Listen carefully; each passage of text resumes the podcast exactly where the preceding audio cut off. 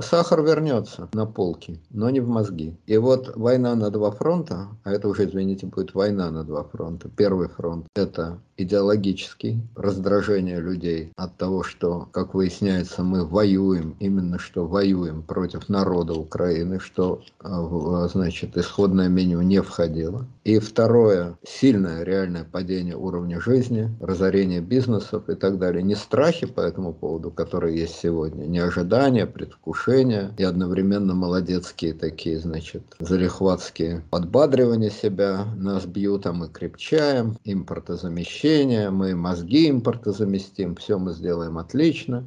Вот когда наступают не ожидания и не залихватские самопрограммирование, а суровая реальность, то тогда Путин должен бороться на два фронта. Это невозможно.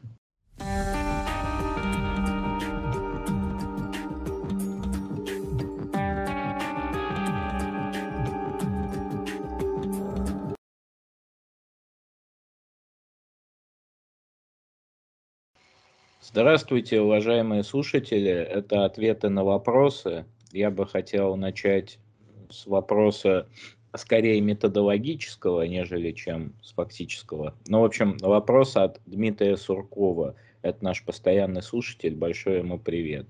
А, Ибрагим, а что, ежели отвлечься от исторических аналогий и попытаться сделать прогноз на основании личной интуиции? Какие временные рамки вы бы отвели так называемой спецоперации?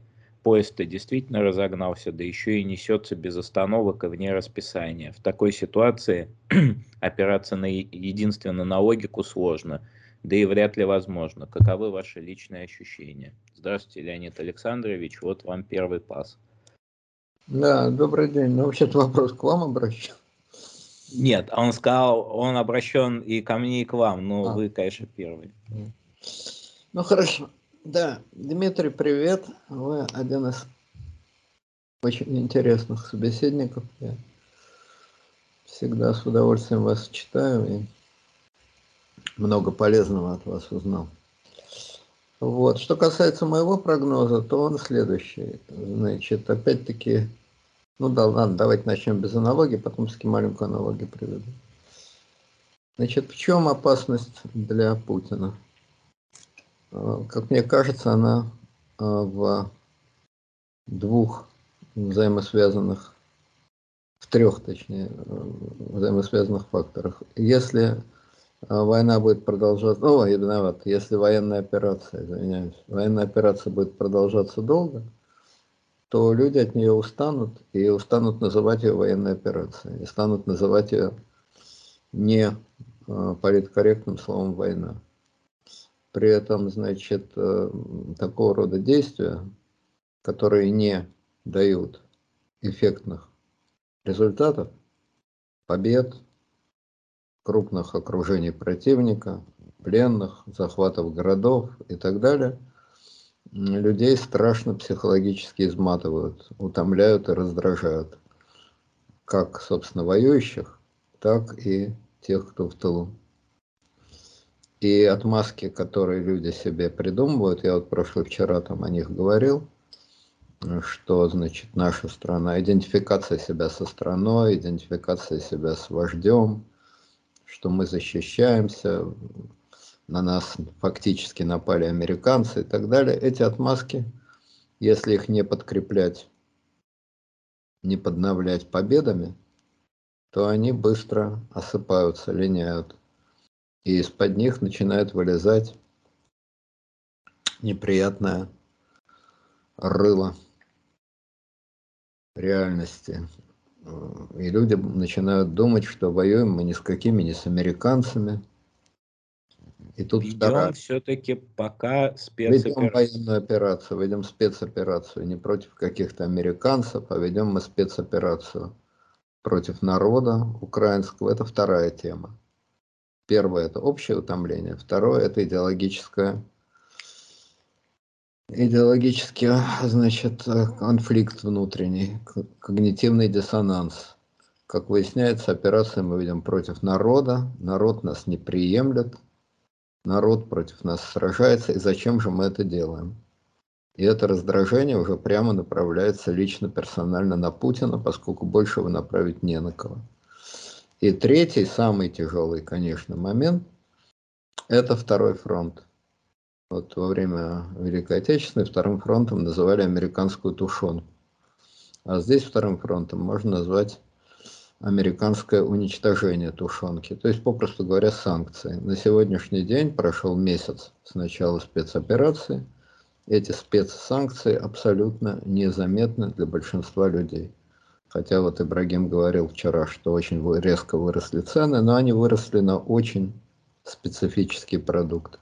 Самый популярный продукт, который на него не то чтобы выросли цены, он стал исчезать с полок многих магазинов, там Ашан, например, э, у кого-то это пятерочка, это сахар. Вот с сахаром проблемы. Ну, скупают, скупают. Хотят подсластить э, себе э, спецбудни, будни спецоперации, хотят как-то подсластить. Э, сахар вернется на полки, но не в мозги. И вот война на два фронта, а это уже, извините, будет война на два фронта. Первый фронт – это идеологический, раздражение людей от того, что, как выясняется, мы воюем, именно что воюем против народа Украины, что значит, исходное меню не входило. И второе, сильное реальное падение уровня жизни, разорение бизнесов и так далее. Не страхи по этому поводу, которые есть сегодня, не ожидания, предвкушения и одновременно молодецкие такие, значит, залихватские подбадривания себя, нас бьют, а мы крепчаем – импортозамещение, мы мозги импортозаместим, все мы сделаем отлично. Вот когда наступают не ожидания и не зарехватские самопрограммирования, а суровая реальность, то тогда Путин должен бороться на два фронта. Это невозможно. Это невозможно.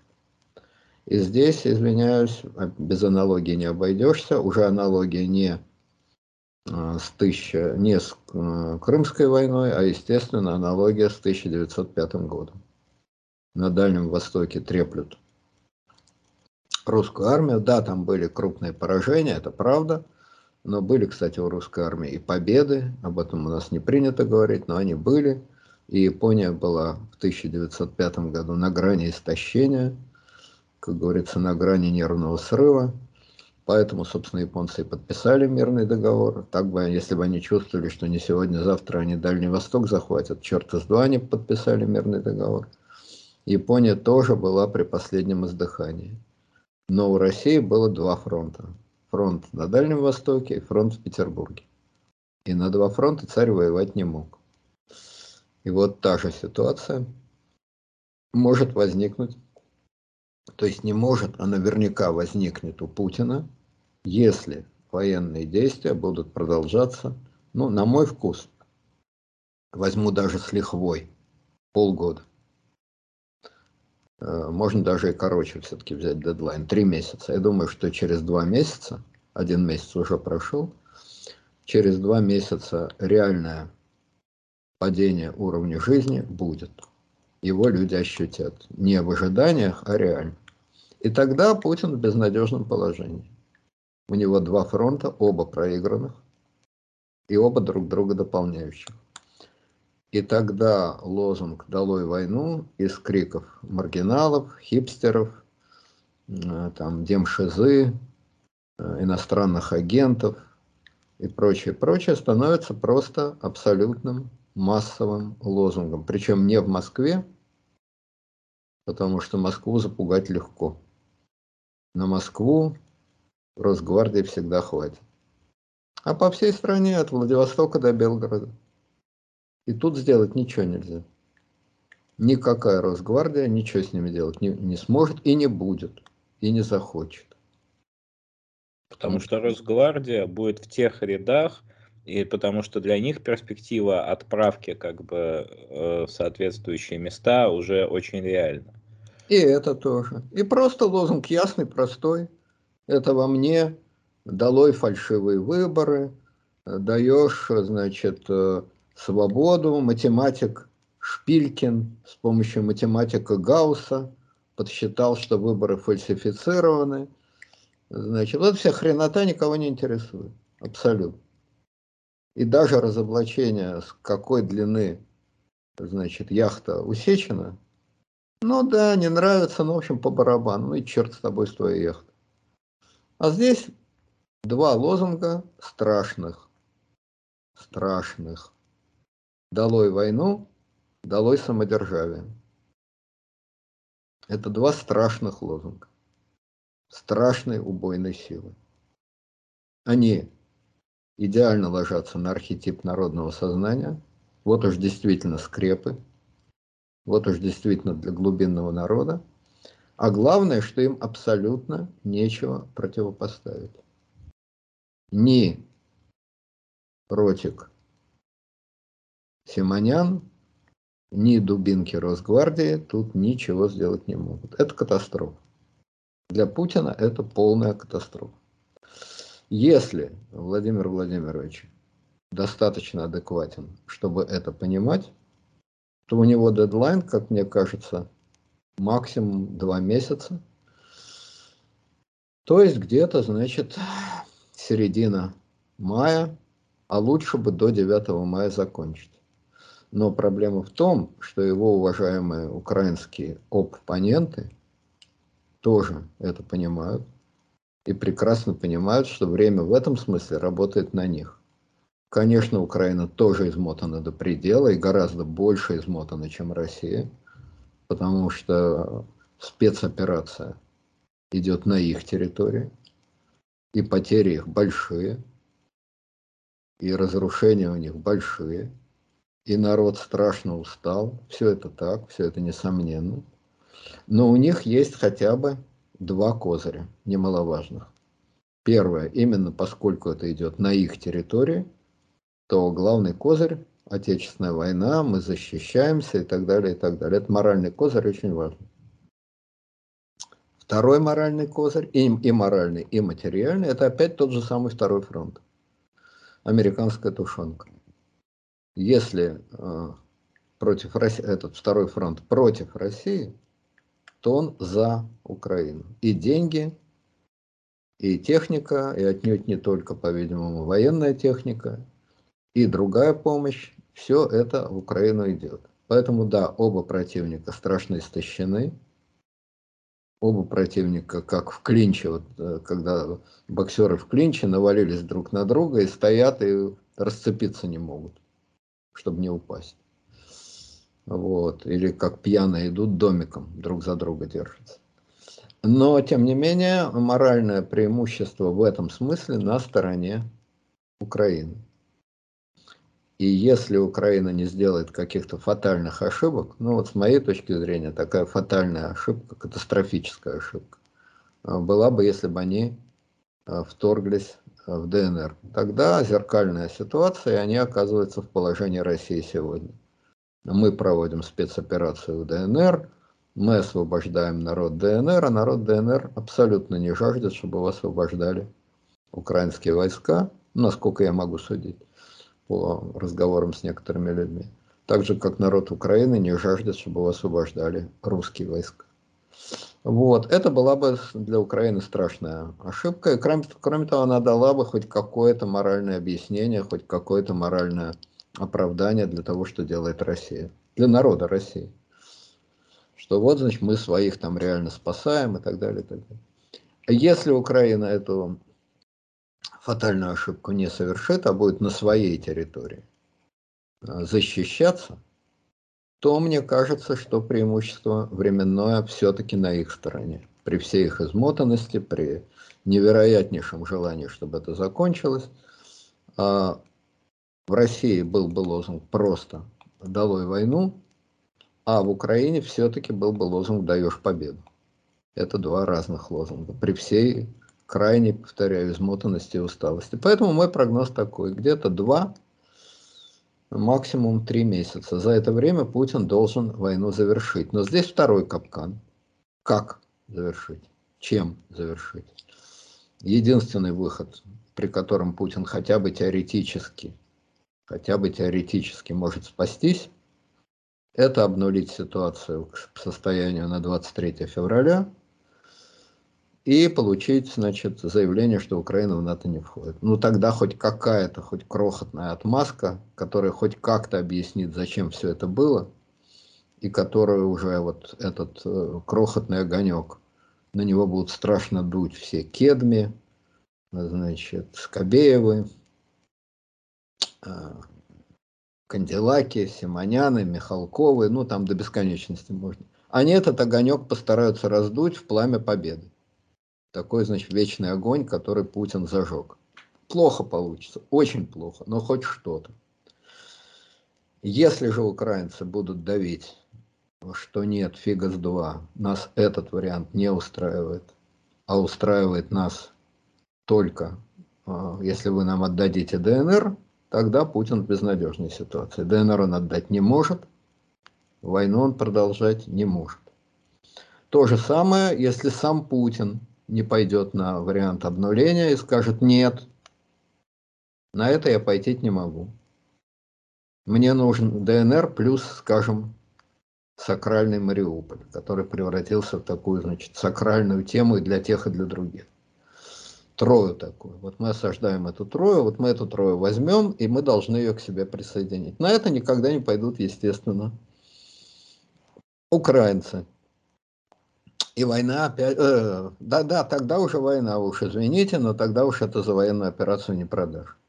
И вся эта история будет продолжаться больше двух месяцев. А я считаю, что 2-3 месяца это дедлайн, после которого просто Путин будет вынужден капитулировать отнюдь не перед Украиной, а перед общественным мнением, перед настроением, перед народом внутри самой России. И такая капитуляция для него я не думаю, что закончится почетным миром, как вот Николай II дал конституцию, там какую-никакую, Дума, манифест, вид. Вот я думаю, что в 2022 году этим второй раз не прокатит и не отделаешься. Кстати, если даже удалось бы в течение этих месяца полутора заключить, так сказать, похабный мир, то есть вернулись к состоянию 23 февраля, плюс вот это самое не включение в НАТО, это Путина очень плохо спасает. Потому что патриоты будут взбешены, ну, патриоты разлива там Клочковых, Стрелковых и так далее будут взбешены. Ну, они уже взбешены. Точнее, Стрелков, э, он уже как бы взбешен, и главное, на что он уповает, что э, Владимир Владимирович как бы русских людей не бережет. Ну вот, значит, но они будут гораздо больше взбешены, они будут называть это поражением, они будут называть эту военную операцию проигранной, безумной авантюрой, которая ни к чему не привела, ничего не дала.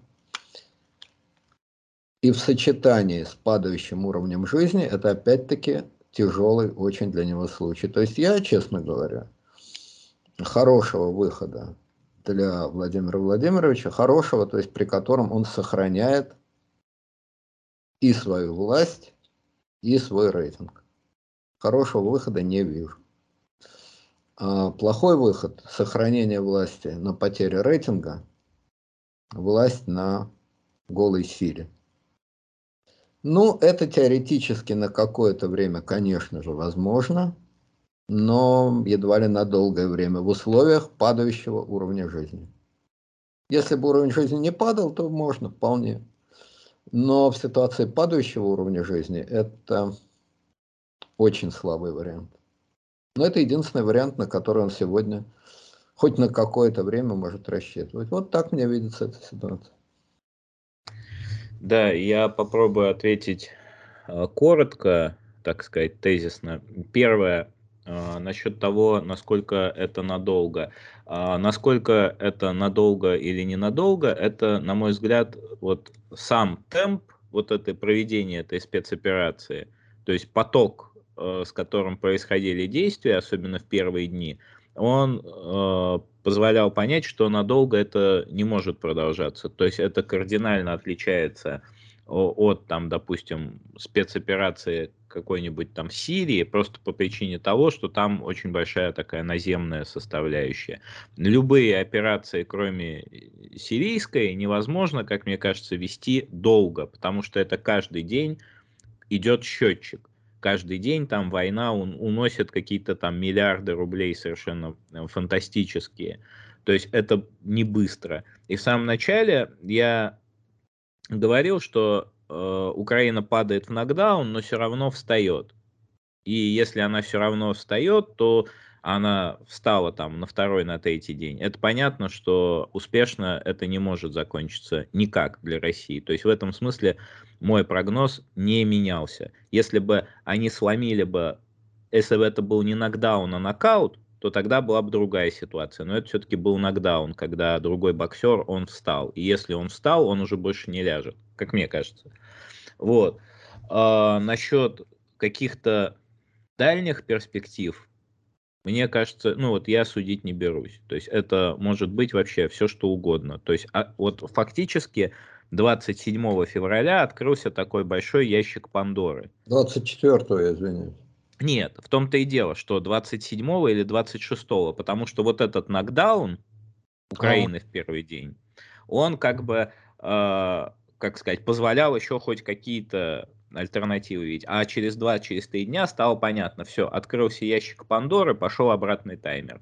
Этот обратный таймер, ну, может быть, он даже раньше произойдет, там, чем пару месяцев. Ну, вот я как-то, а может и позже, непонятно. Вот я как-то так думаю. Я еще хочу добавить, что исходно у Путина было, очевидно, три э, оси координат в его пространстве, в его ментальном пространстве, в его метапространстве – было три оси координат. Ось первая – Блицкрик. Два дня и э, Украина у наших ног. Просто чисто военно-технически. Ось вторая – любовь. Украинский народ ждет освобождения. Путин, я думаю, в это верил абсолютно реально. Он этот народ не особо любит. Нравится, не нравится, терпимая красавица. Чувства у него к этому народу не самые теплые. Но у него-то, может, к народу и не самые теплые чувства, но он верил, что у народа к нему самые теплые чувства. Ждут освобождения, избавления. Бабки с иконами выходят крестить танки. Это ось номер два. И ось номер три про макрошек и прочих. Какие ничтожества. Никаких санкций этим макрицы, эти ничтожества никогда не введут.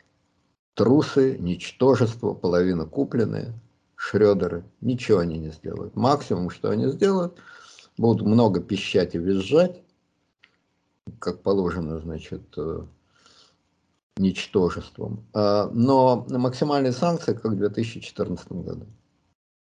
Ну, Сечину запретят на его яхте плавать в Средиземном море. Значит, все эти оси координат с треском разлетелись. Про Блицкрик и говорить нечего. Любовь украинского народа тоже многократно показана. Ну а санкции мы все видим. Таким образом, пространство рухнуло, схлопнулось. Но это оно схлопнулось, так сказать, глядя со стороны. А как это воспринимает изнутри тот человек, который в этом пространстве жил, мы не знаем. Он человек своеобразный, с особенностями психики. И он вполне может считать, что ему поможет, например, э, Ушаков, Ленин и, конечно, решение 1989 э, года Пленума ЦК КПСС по национальным вопросам. Он же апеллирует к этим вещам, к этим ценностям. Ну, значит, он в них находят источник силы. Может быть, они ему реально помогут, потому что человеку помогает то, во что он верит. Раз он в это верит, может быть, оно ему лично и помогает. Хорошо, двигаемся дальше. А, я бы объединил бы множество вопросов от разных пользователей. А, ну, а, эти все вопросы, они связаны с вот этой версией про биологическое, бактериологическое оружие. То есть вот все, все то, что Никита Сергеевич Михалков как бы актив, за, против все то, чего боится активно Никита Сергеевич Михалков. Вот, э, то есть речь идет о чем? О том, чтобы совершать геноцид россиян с помощью выращенных в Украине птиц и так далее, э, и все прочее, то есть заражать зерно, вести какие-то э, бактериологические или там биологические, я уж не специалист, атаки. Вот, давайте все это вместе объединим, даже, наверное, с точки зрения пропагандистского эффекта. Как вы думаете, это имеет шанс хоть какое-то впечатление произвести на общественность, хоть как-то оправдать? Ну, одна жертва биологической атаки о себе заявила. Никита Сергеевич. И он живая демонстрация вредоносности этого бактериологического оружия. Поэтому, если его чаще будут показывать по телевизору, и он будет почаще обнажать те раны и те язвы, которые он вследствие этого оружия получил, то живое доказательство всегда убедительно. Я не знаю, какие части своего мозга или своего тела, пораженные украинскими злаками, украинскими воробьями или еще какими-то украинскими, значит, э, биологически активными веществами должен показывать Михалков. Но это пусть зрители и зрительницы вообразят себе что именно должен обнажить Никита Сергеевич перед телекамерой. Он большой режиссер, он большой мастер художественных эффектов. Вот какую часть тела он должен обнажить и показать, что вот сюда попал украинский воробей. Здесь я был отравлен украинским зерном, ну, кряква, кряква, не воробей. Кряква, вот кряква меня значит, крякнула, вот сюда на меня крякнула, и сюда на меня крякнула. А тут я ее крякнул, схватил, сволочь, и шею отвертел, подлюки. Вот смотрите, вот эта кряква валяется. Кто подойдет? Ну, как кедми, подойдешь? Руки возьми. А, боишься кедми? Правильно, боишься. Потому что такая кряква, хоть я и башку ты отвертел, она все равно токсичная. Вот, значит, кряквы. И самое страшное оружие украинцев – это воздух. Они направляют струи воздуха, причем у них, значит, благодаря американским технологиям, это направленный воздух, струи направленные, которые бьют прямо в Николину гору и прямо, значит, по адресу дворца Никиты Сергеевича. А он удрал из этого дворца. Сейчас он в другом дворце проживает. Но жители того дворца, первого дворца, они попали под эти отравленные струи. Ну вот как-то так, это если говорить непосредственно о, значит, э, пропагандистской стороне, вот в такой зримой, как говорится, форме. По сути, я не химик, не биолог и даже не психиатр. Поэтому оценить версии относительно направленного биологического оружия мне сложно. Говорят, что оно этническое, то есть оно бьет по русским людям. Ну, это очень может быть, но тут осталось определить, кто есть русский человек. Скажем, Геннадий Иванович Тимченко. Он человек русский, или он украинец. И как, собственно говоря, какие маркеры этого биологического оружия позволяют отделить. Или вот, допустим, Юрий Валентинович Ковальчук. Он человек русский или он украинец. Опять же, какими маркерами мы будем руководствоваться. Поэтому тут надо быть химиком, тут надо быть биологом. Влияет ли это на людей? Я думаю, да на людей это несомненно влияет, по крайней мере на определенную категорию людей это несомненно влияет и влияет довольно сильно. Вот. Но эта категория людей, а на нее это влияет ровно до тех пор, пока им не расскажут, что какой-нибудь из кремлевских чиновников продал всю Россию за определенную сумму денег, деньги положил в израильский банк, а на проценты с этих денег он купил лучи, которыми он, этот кремлевский чиновник, отравляет мозги россиян для того, чтобы они ему, этому чиновнику, во всем потворствовали. Ну вот, например, такая контрверсия, так сказать. Но, в принципе, смотрите, э, фильм, значит, «Женитьба Бальзаминова», там об этом обо всем очень хорошо сказано, что на нас идут люди с пёсьими головами, а также на нас движется белый араб.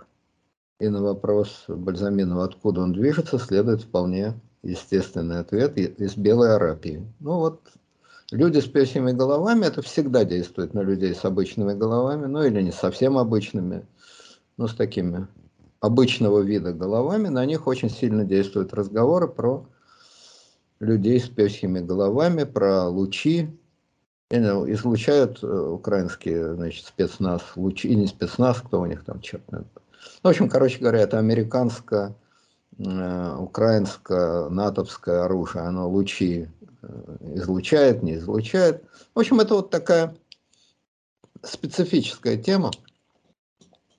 Вот. И я рад, что Никита Сергеевич, как большой художник, в своем развитии, личностном развитии, интеллектуальном развитии, ну и, естественно, духовном развитии преодолел и эту планку.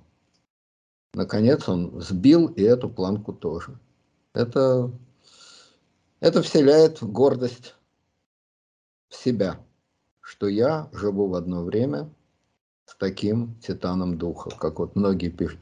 Какое мне выпало счастье, я жил в то же самое время, что Достоевский, что там Леонардо, э, что Эйнштейн. Ну вот, а мы, нам выпало такое счастье, что мы живем в одно время на одной поляне, можно сказать, с таким титаном духа. Так что вот так. Ну, с ковидом-то это лучше работало. Давайте возьмем, ну, я имею в виду 5G вышки, там, э, лучи ЛГБТ, которые там направлял Билл Гейтс через 5G вышки для того, чтобы гомосексуализировать россиян. Вот, это все лучше работало. Вот если мы берем вот это как планку, то э, кряквы, они пролетают над этой планкой или под этой планкой? А кряквы просто вылетают из этих вышек. Естественно, это одно и то же. Просто первый удар Билл Гейтс обрушил через значит, вышки и превратил, значит, один вид геев в другой вид прохиндеев. Так? Это, значит, был первый удар, вот как была такая, пять сталинских ударов. Значит, первый гейтсовский удар, это вот вышки. И этими вышками он оглаушил по башке, значит, немалое количество уважаемых россиян. А теперь второй удар, значит. Я думаю, что это тоже в лабораториях Гейтса все сварганено. Украинцы не способны на такое, это совершенно очевидно. Они просто территорию предоставили для гейтсовских излучателей. Вот. Теперь мы ждем в ходе дальнейшего поступательного развития э, Никиты Сергеевича. Там же много, как я понимаю, таких людей, которые вот развивают эти темы, творчески развивают. Я не всех, наверное, знаю, но вот вроде, как я понимаю, Кургинян что-то похожее говорил, если я не ошибаюсь. Может, я путаю что-то. Ну, вообще, телеканал «Царьград» в полном составе. Ну, вот, э, Кургинян, и потом этот самый, как его, какой-то есть писатель или не писатель, историк Фурсов, там, ну, в общем, там целый ряд людей, которые... Я боюсь кого-то не назвать, как говорится, хотелось бы всех поименно назвать, да отняли список и негде узнать. Поэтому я боюсь кого-то обидеть, не назвав, или наоборот обидеть, случайно назвав и причислив не к той категории. Но, короче говоря, э, направление удара абсолютно очевидно. И на людей, еще раз повторяю, на очень большую категорию людей, это, несомненно, действует. Если депутат Государственной Думы э, Федоров говорит, что в его мозгу э, действуют агенты ЦРУ, то он, видимо, знает свой мозг. Он, по-видимому, со своим мозгом в близких отношениях. Вот в его мозгу, по его словам, действовали агенты ЦРУ, он с ними боролся, они ему внушали какие-то не те мысли – но он как-то сумел преод... здоровой частью своего мозга, он сумел ту часть преодолеть и даже в порядке борьбы с той частью своего мозга создал движение, которое как-то называется национальное освободительное движение. Ну, движение по освобождению его мозга от э, агентуры ЦРУ. Ну, а дальше могла случиться неприятность, он выгнал, вышиб, вышвырнул эту агентуру ЦРУ из своего мозга, и она попала в мозг Михалкова. Это же дело такое, это же хитрый народец. Закон сохранения ЦРУ. Да, хитрый и очень подлый народец. Исключительно подлый народец. Вылетая из мозгов Федорова, он попадает э, в мозги не знаю, Михалкова, Кургиняна. А так, глядишь, и до мозгов Маргариты Симонян доберутся. Найдут эти мозги и доберутся до них. Ну, в общем, там сложная тоже вот такая система сообщающихся мозгов. Кедми, э, стратег, генерал, разведчик, почти Рихард Зорге, э, Соловьев, мыслитель, философ. Соловьев же переплюнул того Соловьева. Он написал книгу, я имею в виду Владимира Соловьева, написал книгу под названием «Евангелие от Соловьева». Понимаете? Первый Владимир Соловьев, он не рискнул написать книгу Евангелия от Соловьева, а вот, значит, Владимир Рудольфович Соловьев, тот написал книгу Евангелия от Соловьева. Так что... Это точно? Я просто видел книгу Соловьева «Мы русские, с нами Бог», вот. А вот эту книгу я как-то она мимо меня прошла. Ну вот они Соловьевы русские, и с ними Бог. Вот. Причем на всех своих передачах Соловьев что-то истошно орет «я еврей, я еврей». По-видимому, этим он э, хочет сказать, что мы русские евреи. Видимо, как-то... В общем, я не знаю, что он хочет сказать. Это опять-таки вопрос к нему. Вы меня сейчас, если честно, немножко ошарашили, потому что вот, вот, блин, и книга выпуска. Реально существует книга Владимира Соловьева, которая называется «Евангелие от Соловьева». Которая это... доказывает, что мы русские. По-видимому, в первой главе там написано, мы Соловьевы русские, и с нами Бог. Ну и далее по тексту. Короче говоря, мозги Михалкова, Соловьева, Кедми и, значит, э, кто у нас там еще специалист? А да, и, естественно, депутата Федорова, естественно, депутата Федорова, они связаны некой мистической связью. Может быть, это все проделки ЦРУ, кто их знает. Хорошо, сейчас я немножко отойду от Евангелия от Соловьева. Я-то просто думал, что есть от Луки и от Матфея, как бы, вот, а тут... А есть от Владимира, как теперь вы знаете. Да, ну, познавать священное писание надо всю жизнь, как известно. Хорошо, а, перейдем к следующему а, вопросу. Вопрос от пользователя 25 678, ну или 25 678. Ибрагим, как бы вы и Лар посоветовали справиться с комплексом изгоев в мире? Хм. Ну, знаете, мне в этом деле трудно значит, быть советчиком, потому что именно для того, чтобы не иметь такого комплекса, я никуда не уехал и теперь уже никуда вообще не езжу. На своей улице Васиевича мне трудно чувствовать себя изгоем. Но, в принципе, а, я думаю, что надо просто, ну, мне так кажется, если бы я, если бы я жил а, в стране, которую я считал бы чужой, пришлось бы мне эмигрировать. Э, то надо создавать, наверное, вокруг себя защитную оболочку. Вот вспомните фильм «Солярис». Чем он кончается? Он кончается тем, что там появляется э, дом, который построил Джек, дом, в котором родился и жил э, Банионис. Э, но это понятная метафора. Этот разум, космический разум, воспринял, вот как, значит, Михалков воспринял сигналы э, биологического оружия, исходящие от ЦРУ, так этот разум воспринял сигналы, исходящие от героя, и создал, воспроизвел то, что является миром этого героя. То есть я хочу сказать, если без каких-то э, метафор, что,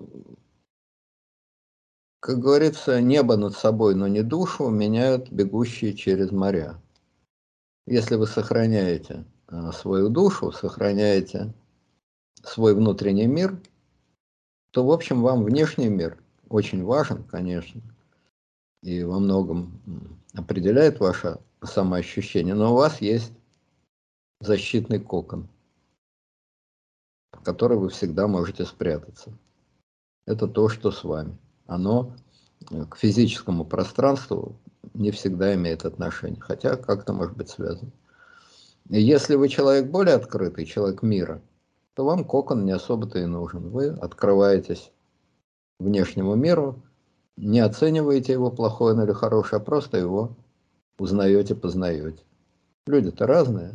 Но вот я человек закрытый. Я человек коконного типа. И для меня э, действительно, это правда, целый мир пустыня, а Отечество для меня пять или шесть предметов, с которыми я в своем доме, в своем крохотном доме связан. А есть люди, значит, э, другого типа, открытые, распахнутые, люди мира. Но у них, видимо, такой проблемы не стоит.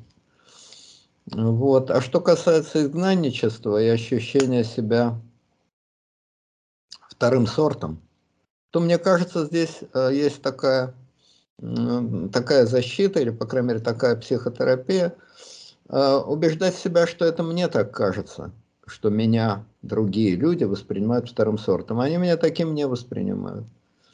Они меня, во-первых, вообще не воспринимают, потому что, ну, кому я, собственно говоря, нужен. Но э, если со мной сталкиваются на поверхностном уровне, ну, в кафе зашел, э, кофе попил, то кого интересует, кто я? Ну, у меня какой-то акцент, ну и хорошо, кофе-то мне так и так дадут. А если я нашел людей близких, близкого человека, двух близких людей, то они меня принимают таким, какой я есть. На то они и близкие люди. Да, я могу говорить с акцентом, я могу быть, э, не понимать многого из того, что они понимают. Ну так тем интереснее, тем лучше. Может быть, я этим-то для них и дорог. Может быть, именно это их во мне привлекает. То есть, короче говоря, если перед вами проблема, проблема, что вы здесь чувствуете себя чужим, то проблема это может быть катастрофой, а может быть шансом. Шансом для чего? Ну, для того, чтобы себя, так сказать, внутренне развивать, расти над собой. Вот так мне кажется. Но это теоретические рассуждения человека, э, который никогда из своей очень маленькой и узкой скорлупы никуда не вылезал. А если куда-то и вылезал в информационное пространство, то информационное пространство для меня это не более чем профессиональная жизнь. А моя личная и такая вот эмоциональная жизнь, она очень, э, очень связана с местом. Где родился, там и сгодился. Ну уж сгодился или не сгодился, но во всяком случае то место мне сгодилось, вот так скажем. Я, может быть, наверное, немножко другой опыт э, имею в жизни в отношении изгойства. Как-то бывал я в тех местах, где за э, русский язык, это не выдумки там российской пропаганды, а вот действительно за русский язык просто можно было получить по морде. Такие места есть. Опять же, их не очень много, они очень специфические, я не очень хочу их называть, но они очень далеки от того, что говорит официальная пропаганда. Это совсем не там находится.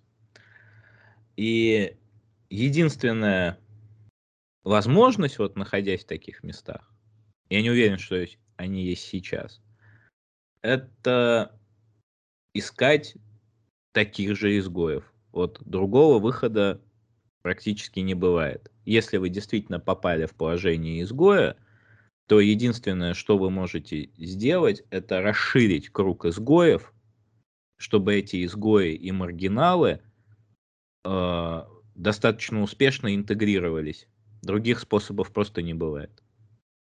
Правильно. Отверженные всех стран, соединяйтесь. Когда человек чувствует себя э, ну, чем-то отличающимся от окружающих, это действительно тяжело по отношению к окружающим, но это зато помогает найти своих. Это тоже правда. Люди, у которых какие-то особенности, неважно какие, они друг за друга цепляются, и это создает плотность среды. Это тоже правда.